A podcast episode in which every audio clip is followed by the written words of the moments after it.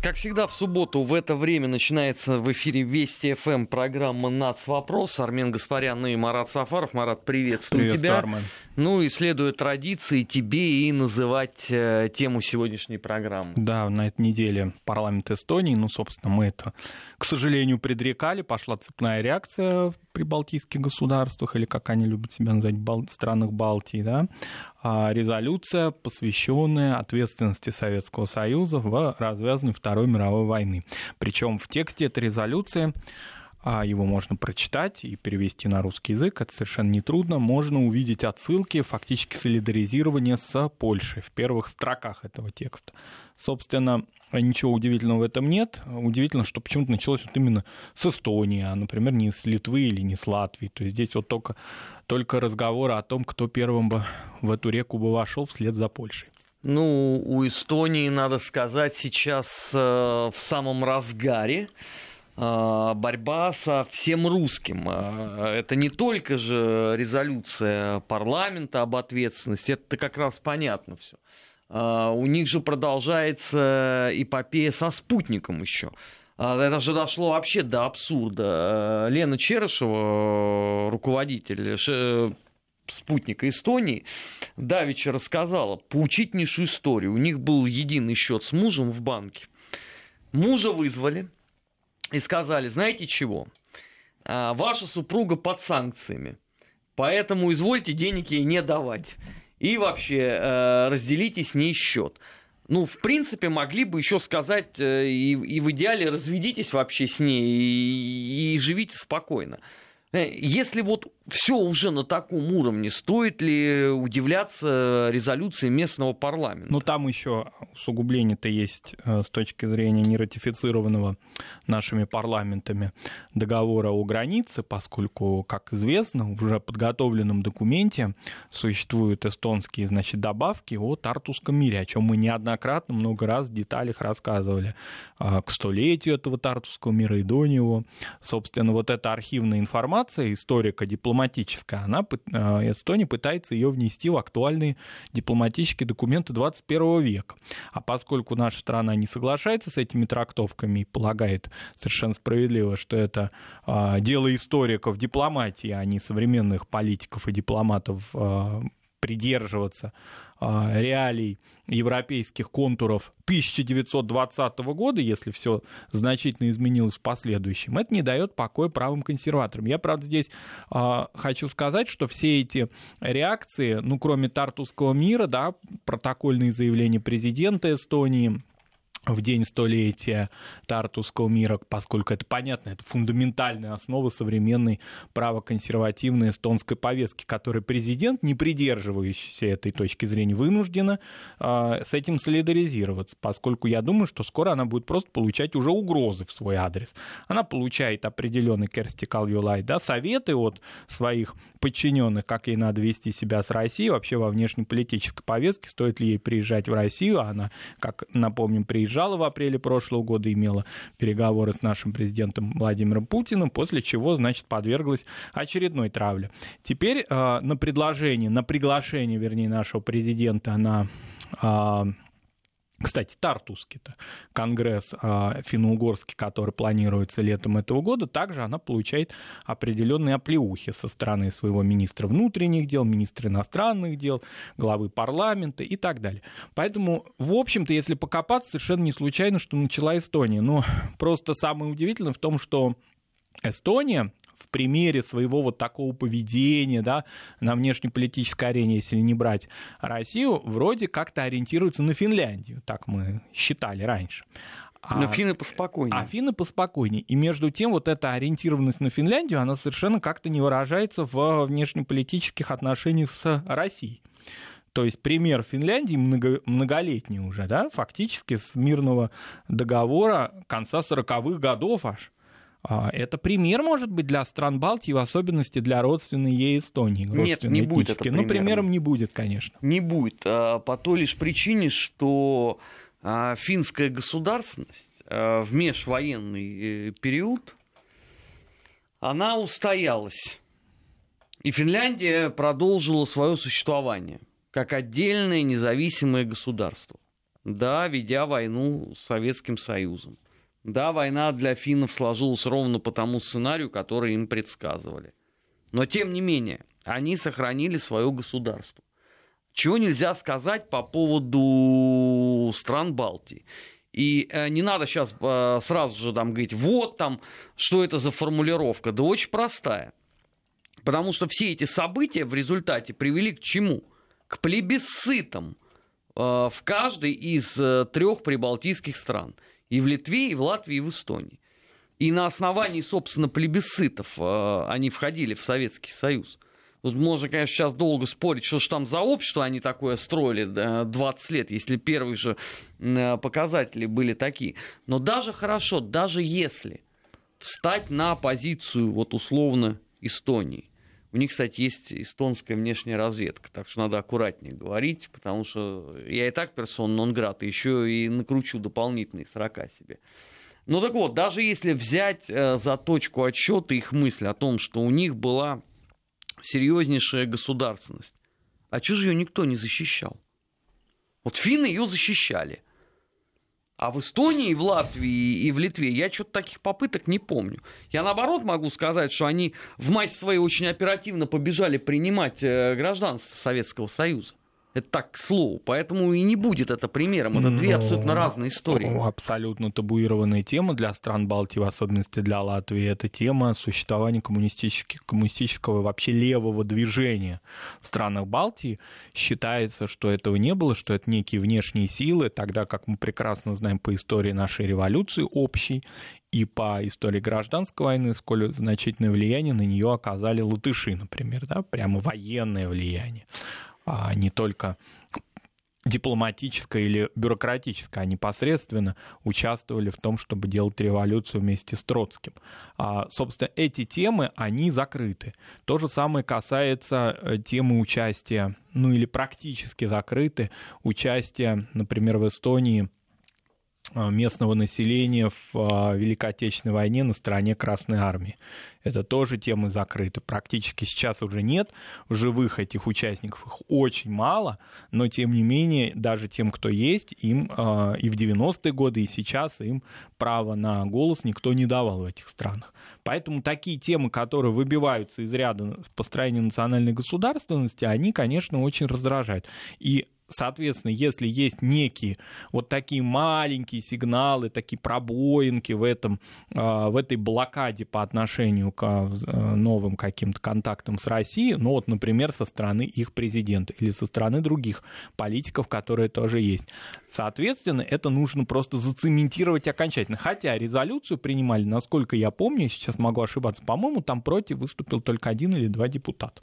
То есть даже те ну, депутаты... Это, можно сказать, массовые против. Массовые, да, то есть те депутаты, которые вроде как-то не солидаризируются с националистами, с фашистами, можно даже сказать, потому что если люди запрещают другим людям разговаривать на их родном языке и изучать их родной язык, язык в школе в Эстонии, то я других определений не могу найти. Тем не менее, эстонские либералы, люди, которые вроде как-то вот за права человека, они тоже эту резолюцию поддержали. А куда они денутся? А для Эстонии эта тема часть очень серьезной национальной государственной конструкции. Вот тот единственный мой э, визит в Эстонию, после которого я, собственно, сразу оперативно был э, забанен там. Я специально прошелся, ну, есть у меня такая дурная привычка, прошелся по книжным магазинам. Значит, ты был в Эстонии, Марат? Нет, в Эстонии. Ну, значит, я тебе пока. рассказываю. А, в крупных книжных вот в центре Таллина. Все, что есть по Второй мировой войне, это пара английских изданий, знаешь, такие они э, красочные, ну, типа фотоальбомов. Э, Вторая мировая, условно, там в 100 фотографиях. Но э, у Эстонии есть собственная гордость. Ну, не знаю, как она существует ли сейчас, тогда она была, да, правда, уже херела. Называется это издательство «Гренадир». А, располагается оно в одном из э, залов некогда какого-то советского завода, который, естественно, захерел в 90-х годах. Издательство это штампует всю возможную литературу про легион СС. Вот представь себе, вот как вот у нас вот, значит, эфирная комната, вот три, наверное, таких комнаты, заставленные вот шкафы до потолка всей возможной мемуаристикой каждого отдельного. У меня такое ощущение, что все, кто выжил из эстонских э, легионеров, все написали по Талмуду воспоминаний. Плюс фотоальбомы, а, плюс куча мерча, обложки для паспорта, тетрадки, а, магнитки. Чего там только нету. А на мой вопрос, Кэти, а почему вот подавляющее большинство этой литературы на эстонском? Ну, вы же должны каким-то образом это продвигать на внешний контур, на что мне э, сказали, что, ну, слушайте, это могут в Европе так и вопросы позадавать. Я прекрасно понимаю, потому что если какой-нибудь европеец вообще увидит, вот в каком это сделано виде, э, очень сложно будет ему рассказывать о том, что э, в Эстонии царит подлинная демократия. Безусловно. Здесь вопрос в том, что те, кто знают, те, кому нужно это знать, и, собственно, бюрократы европейские, ученые, академическое сообщество, они прекрасно осведомлены о том, что происходит в Эстонии, а исследователи эпохи э, немецкой оккупации, геноцида и так далее, они прекрасно все это знают. Но другой разговор, что никаких резолюций вот осуждающих это реальных и реализуемых, самое главное, мы не замечаем ни по отношению к Эстонии, ни по отношению к другим странам Балтии. А, какие-то надежды некоторая часть нашего, а, нашего народа о том, что вот эти юбилейные даты, которые посвящены освобождению Освенцима, и победе во Второй мировой войне, они как-то отрезвят наших европейских партнеров, это наивное утверждение, ничего этого не происходит абсолютно.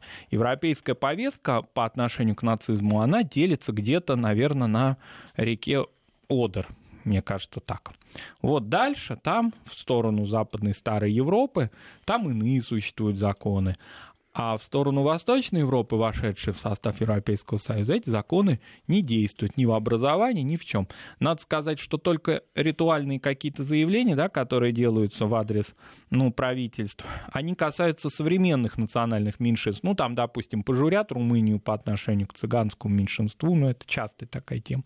Ну, что-то там поговорят на тему э, развития правого движения в Восточной Европе. А эти страны могут ответить Германия, а что же у вас происходит происходят теракты, которые организуют ваши неонацисты. Буквально на этой неделе страшные события в Германии произошли просто, ну, которые фактически дезавуируют всю ту повестку образовательную, идеологическую, которую Германия осуществляет. Да, когда ну, мы честно погибли. предупреждали об этом.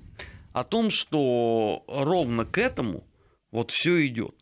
Вот эта вот э, история с давайте мы уберем эти э, сложные вопросы куда-нибудь с повестки дня, а вось они сами по себе рассосутся. Не рассосутся, потому что э, болезнь уже приняла э, затяжной характер. Еще, конечно, не поздно начать исправлять, но просто вот то, что произошло в Германии, это, если угодно, такая всеевропейская э, общая история заигрывания с определенного рода настроением. Смотри, полякам разрешили нести все, что угодно. Они даже закон приняли о том, что они не имеют вообще никакого отношения к Холокосту. И никакой Европейский Союз по этому поводу ничего не сказал. Есть три балтийские страны. Есть Украина, есть Молдова, которая вполне себе чуть ли не на официальном уровне говорит о том, что они румыны. И заметим себе, что Европейский Союз по этому поводу молчит. А теперь все удивились, а как же это так? А откуда же берется вот этот правый радикализм в Германии? Послушайте, а вы забыли, что несколько лет назад там был, э, это конкретно, я могу даже год сказать, 2013. Там был серьезнейший процесс Германии против национал-социалистического подполья. Вы забыли э, про э, процесс, который был э, еще э, чутка попозже? Это когда заговор в Бундесвере э, против Меркель. Вы что, искренне считаете, что это просто такие э, случайные совпадения? Да перестаньте, это часть системы. Когда вот вы начали э, разрешать э, новым членам Европейского Союза вот таким образом пересматривать историю, когда вы начали им разрешать говорить о том, что у них Гитлер был освободителем, а оккупация-то у них была не немецкая, а советская, пожалуйста, вы получите это по цепной реакции. Теперь это дошло до Германии, наслаждаемся. Конечно, в прошлом году мы обсуждали сюжет, связанный уже с немецкой, в том числе респектабельной прессой, которая позволяет нам нам, россиянам, нам, жителям а, Российской Федерации, давать, давать советы, да, как нам отмечать наши даты военные, посвященные Сталинграду, и Курской битве, и блокаде Ленинграда. То есть нам даются инструкции на эту тему. А, это уже немецкая печать, это не польские, да, праворадикальные газеты, которые, кстати, тоже были когда-то в 90-е годы вполне себе нормальными, но вот очень сильно в правую сторону в последние десятилетия, значит, подвинулись. И немецкая печать тоже. Вообще итоги правления. Какие мож, могут быть претензии к маленькой Эстонии, где, значит, на маленького президента, я имею в виду не, не ростом, да и не гендером, а, а я имею в виду тем, теми конституционными обязательствами, которые на этого президента возложены, очень ограничены, да, ее можно только, ей можно только посочувствовать. Если великая и могущественная Ангела Меркель на 15 году своего правления, уже в финале своей политической карьеры, сталкивается с тем, чего она не видела в 2005 году. Убийство людей на улицах, а, расовые фактически э, преступления, которые в Германии происходят, когда немецкие улицы небезопасны для того, чтобы на них ходили люди. Ну вот о чем можно говорить? Какая может быть повестка дня к Прибалтике? Прибалтийские страны могут на это ответить. Ну, разберитесь вы у себя в, в, в Старой Европе, что происходит во Франции, где людей выкидывают из окна на инвалидном кресле, да, как, только потому, что э, человеку, соседу, кстати, знакомому, да, вдруг не понравилась его национальность.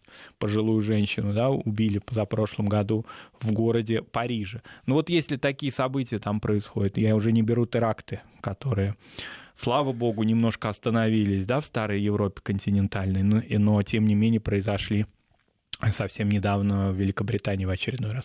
Поэтому, ну вот э, здесь, мне кажется, просто диагноз, он совершенно очевиден. Эта зараза, она распространяется, ее нельзя закупорить где-то. Нужно какое-то целенаправленное практическое решение брюссельского обкома. Он должен принять какое-то партийное постановление. Если это не будет осуществлено силовым воздействием не просто протокольное, но некое силовое, да, сконсолидированное европейское решение на эту тему. Если его не произойдет, то это будет хаос и развитие национализма, правого экстремизма везде. Какие-то страны пытаются правую повестку легализовать и в парламентские формы ее вот так вот э, как-то, значит, адаптировать, как, например, Австрия или Венгрия.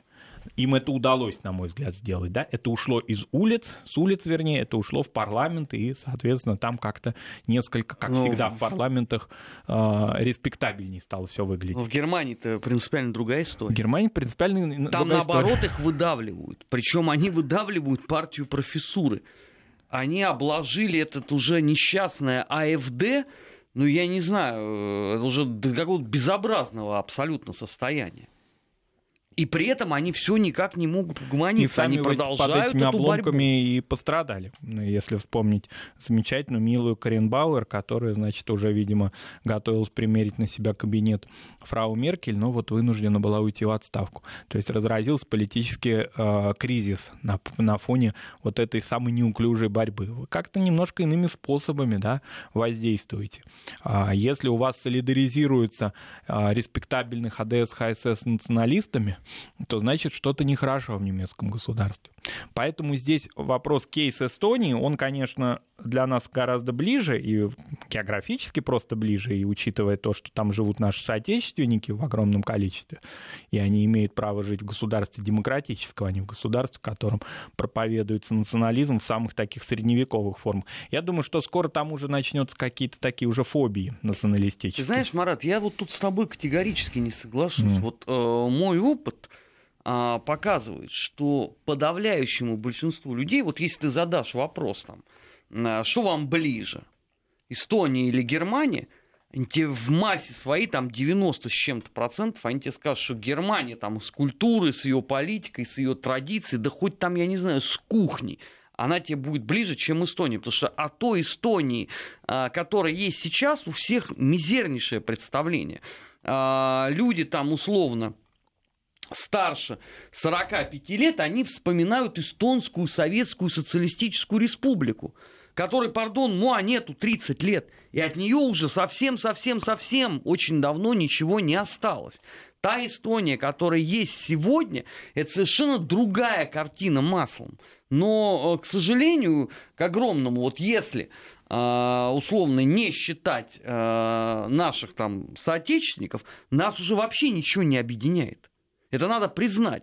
Эстония старательнейшим образом отрубала э, все концы, которые связывали две страны. Ну вот эти наши соотечественники-то, они нас как раз-таки будут связывать, пока они там живут, пока они хотят быть нашими соотечественниками, самое главное, ответная реакция. Мы-то можем много чего хотеть оттуда, если есть а, ответная реакция да, людей, которые хотят с нами общаться, дружить, даже за пределами шенгенского а, забора. Если они все-таки считают себя частью одной с нами культуры, то, следовательно, до этого периода времени мы обязаны и будем о них заботиться и волноваться за них, потому что эти связи все равно существуют. Если на том берегу, на той стороне находится Пюхтицкий монастырь, знаменитая, одна из святынь и сохранившаяся весь 20 век. Кстати говоря, здесь надо сказать спасибо эстонскому межвоенному правительству, что он сохранился, потому что у нас на, этой, на этом берегу Псковской области он вряд ли бы в 30-е годы уцелел.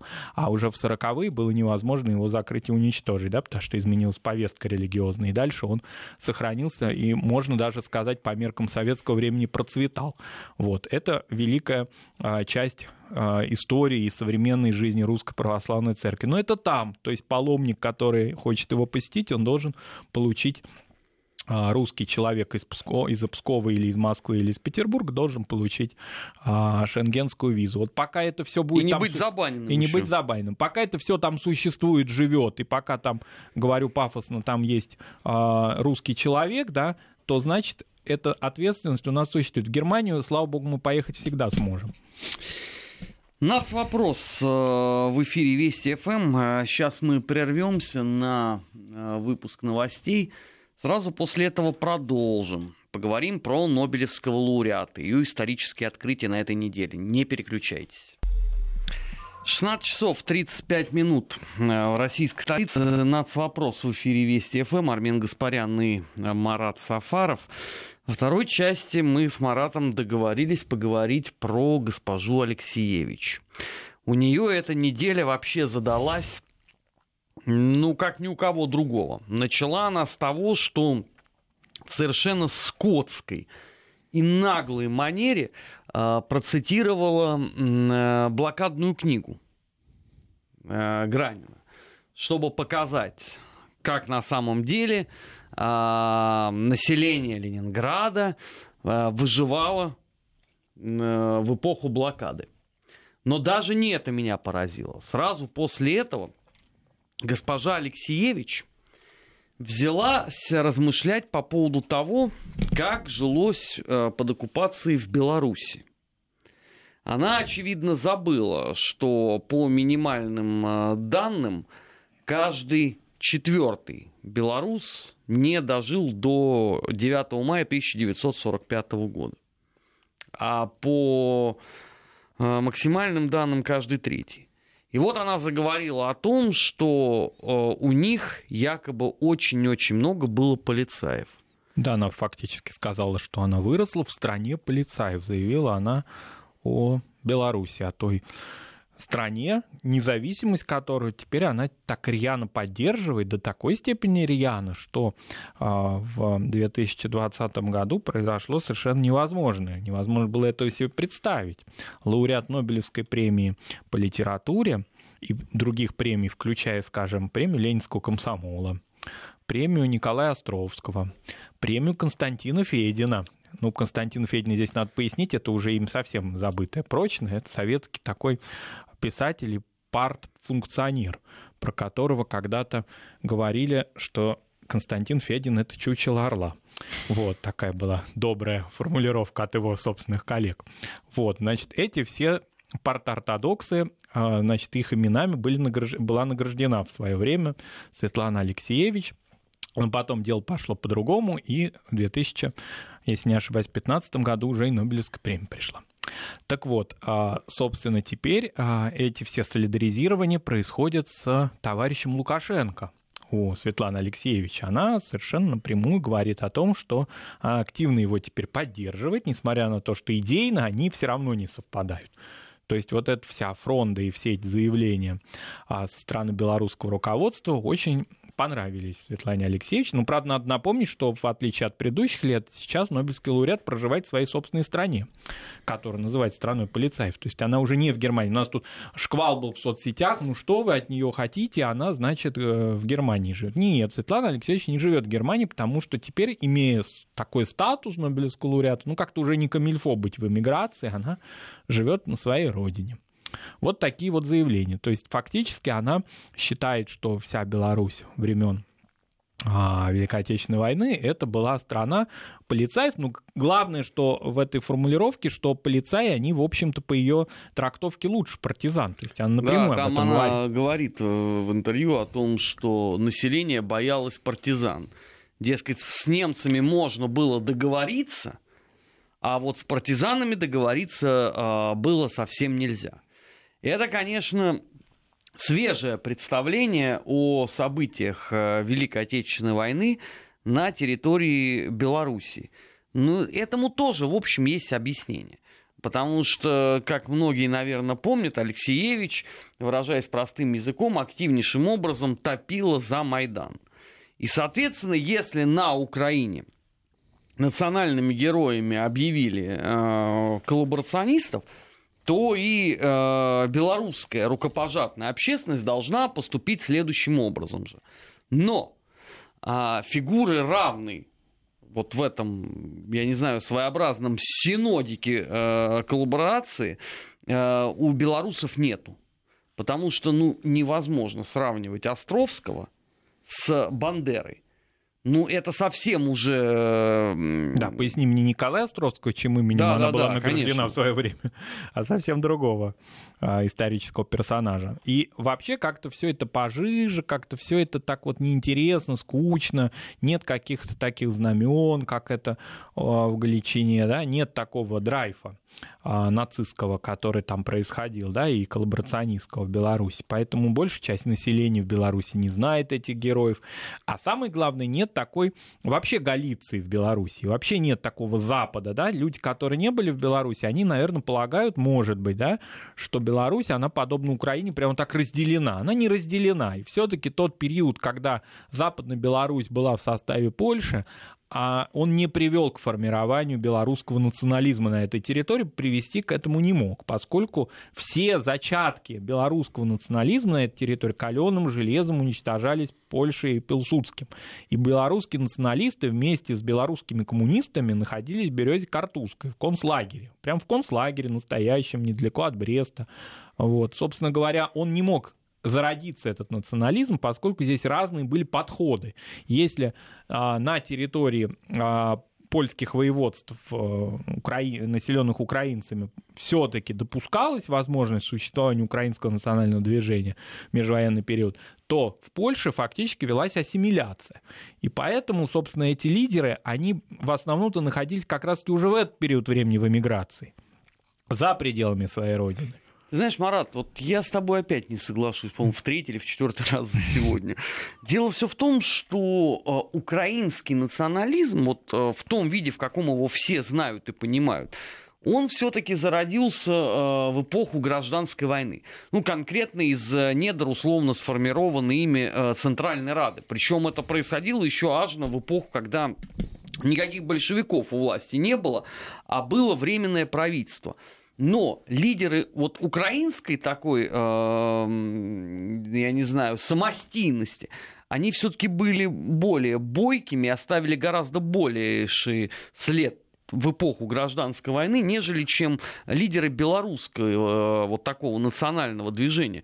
Собственно, понимаешь, если даже на определенном этапе шел спор, вот Булак Булахович, его куда надо относить?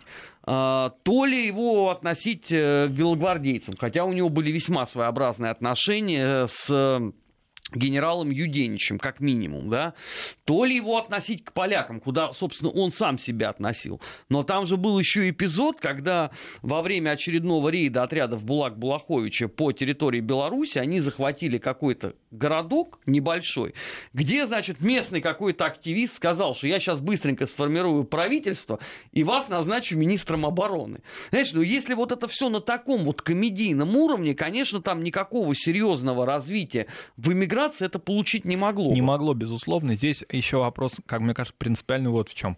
А, если бы ДКБ, нам, историкам, это непочтительно и непростительно так говорить, но если пофантазировать и представить себе, что Российская империя просуществовала, там выражаясь словами Петра Аркадьевича Столыпина еще какой-то период времени, то, конечно, белорусская нация сформировалась бы в каком-то виде, хотя бы в том, в каком мы видим это на Украине. Да? То есть это вот какой-то процесс такой консолидации белорусской интеллигенции городской плюс деревни, он бы в какой-то степени мог произойти. Но возникла революция, возникло разделение народа на две части в двух разных государствах. У нас в Советском Союзе происходил процесс коренизации, но он был во многом искусственный и, как пишут, собственно, документы свидетельствуют, вернее, о том, что в городах все равно белорусское присутствие было минимально, города оставались русско-еврейскими на территории Беларуси советской. Это тоже не сложилось. Партаппарат так искусственно пытались создавать, но ничего из этого особо не вышло. А потом в 30-й год товарищ Сталин вообще эту всю лавочку прикрыл, и коренизация закрылась.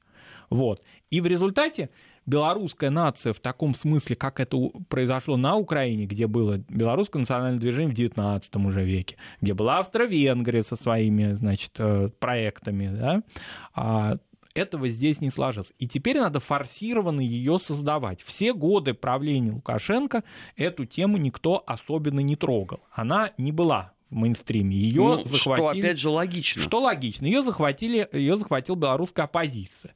Ее она эксплуатировала, но она особого развития за пределами молодежи городской не имела. То есть интеллектуальная белорусская молодежь, да, действительно, она воспринимала эти идеи. Плюс к этому еще надо добавить, в отличие от э, Украины, где эту роль в религиозном смысле выполняет униаты, в Беларуси эту роль выполняет католическая церковь. Фактически инфраструктура ее создана Польшей современной. Я имею в виду 90-х, 2000-х годов.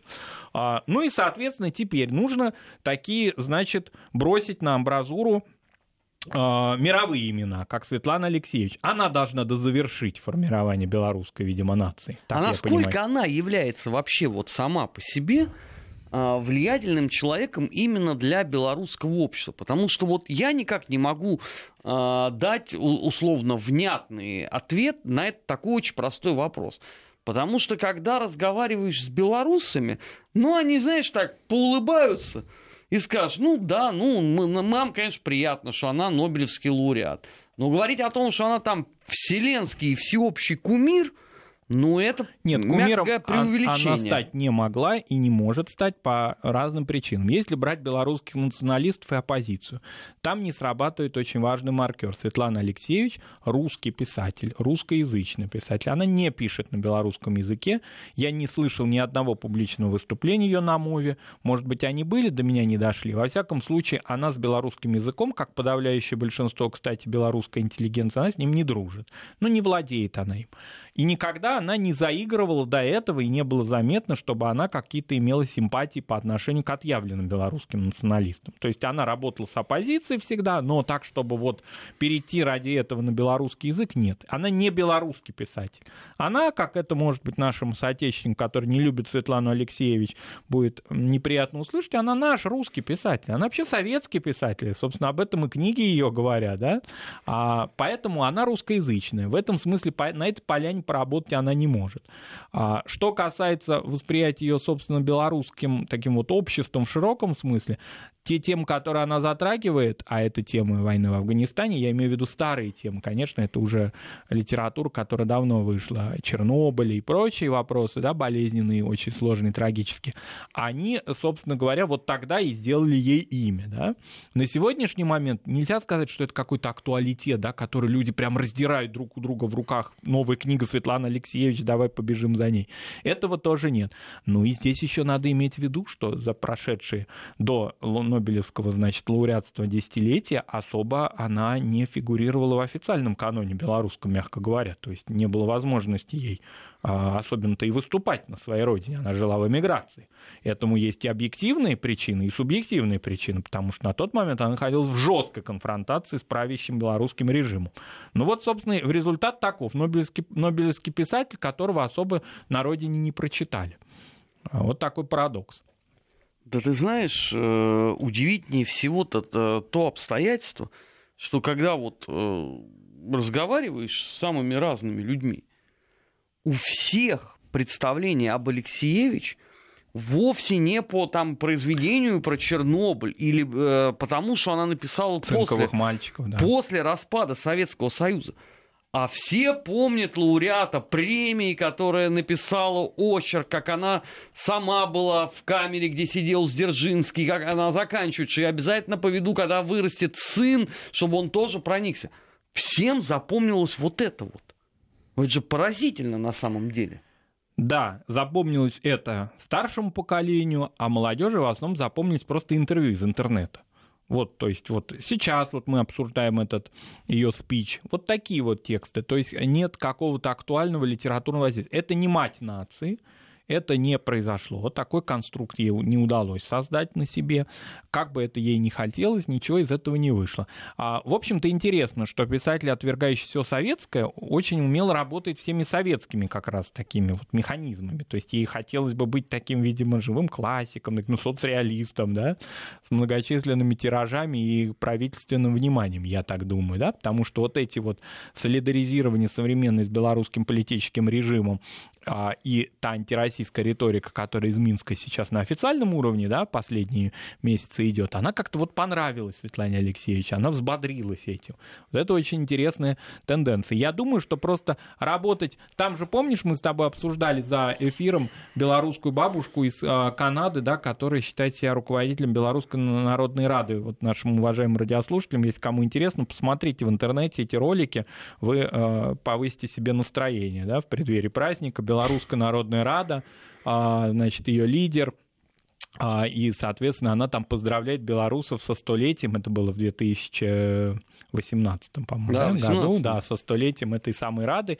Ну, она такой президент в изгнании белорусский. Оказывается, президенту в Беларуси не только Александр Григорьевич Лукашенко, но есть еще, оказывается, альтернативный вариант. Мы думали, что только в Польше такие номера проходили или в Прибалтике, а в Беларуси уже сто лет есть такая альтернативная власть. Только она в Канаде почему-то.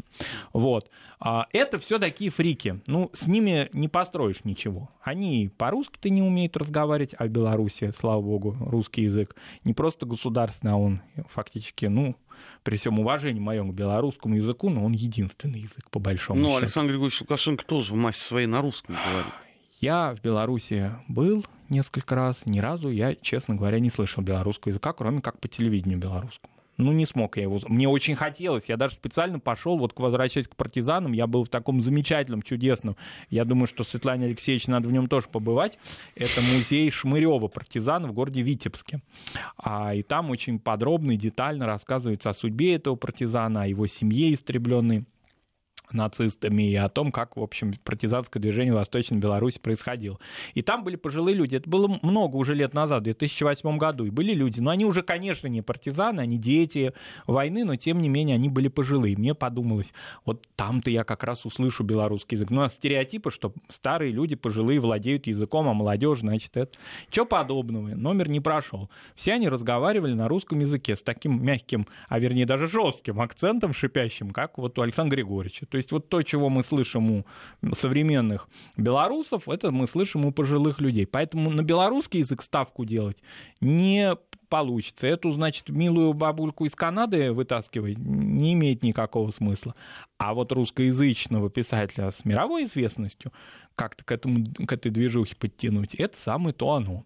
Да и она сама как-то движется в эту сторону. Почувствовала конъюнктуру, а, как она чувствовала ее с Держинским, с Константином Фединым, с Ленинским Только комсомолом. надолго ли а, эта конъюнктура? Это же тоже э, вопрос-то такой, во многом риторический. Потому что понятно, что Александр Григорьевич Лукашенко, он же мастер э, широких эстрадных номеров. Да. Он завтра передумает, скажут, что его опять неправильно поняли. Я просто это уже сколько раз э, видел за последние там более чем 20 лет.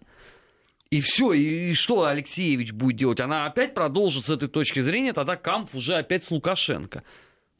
Ну, а куда ей деваться? Ну, подвел ее, что? Она неправильно поняла, значит, э, кто виноват?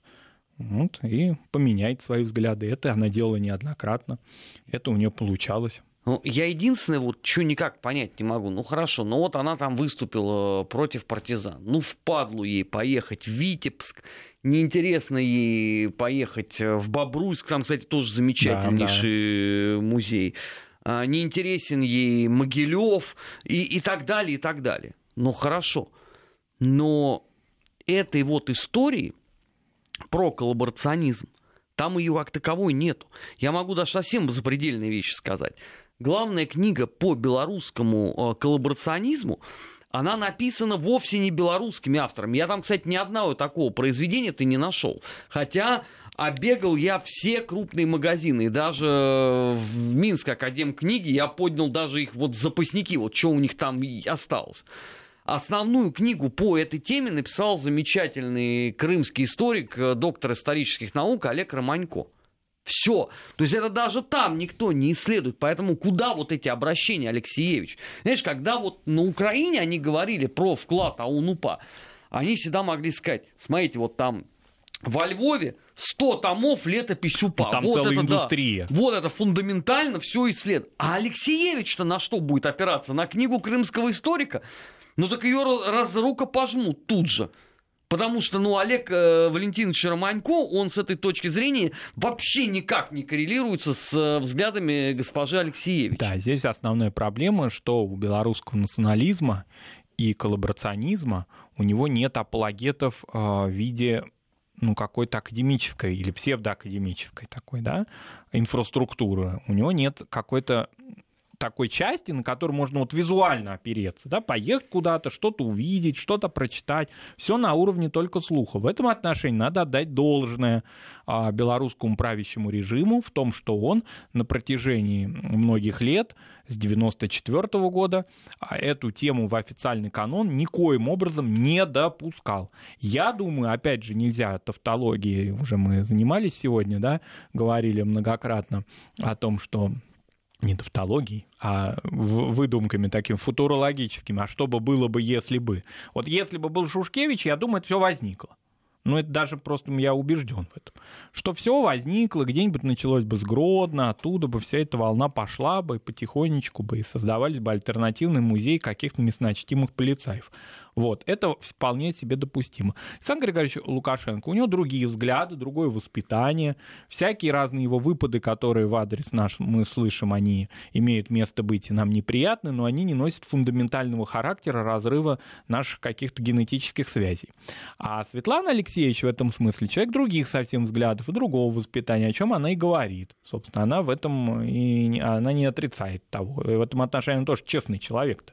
Она и не отрицает того, своей ненависти ненависти ко всему советскому и, собственно говоря, и к тому, что ее выкормил и, и вытащил на поверхность. Из, кстати, напомню, из районной газеты белорусской, где она начинала свой творческий путь.